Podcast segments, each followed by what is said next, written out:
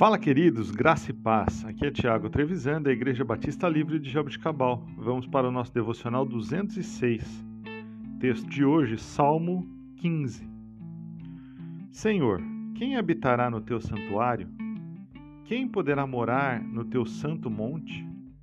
Aquele que é íntegro em sua conduta e pratica o que é justo, que de coração fala a verdade e não usa a língua para difamar que nenhum mal faz ao seu semelhante e não lança calúnia sobre qualquer pessoa, que rejeita quem merece o desprezo, mas honra os que o temem.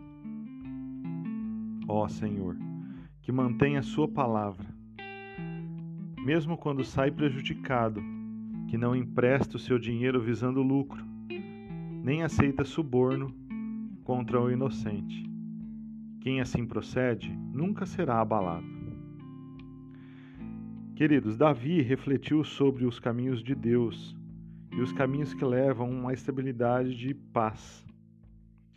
Se quisermos progredir espiritualmente, não devemos ceder ao pecado.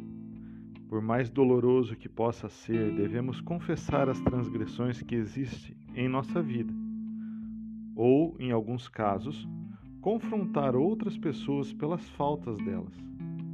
Muitas vezes nossos erros causaram grande quantidade de dor, perda a pessoas próximas de nós.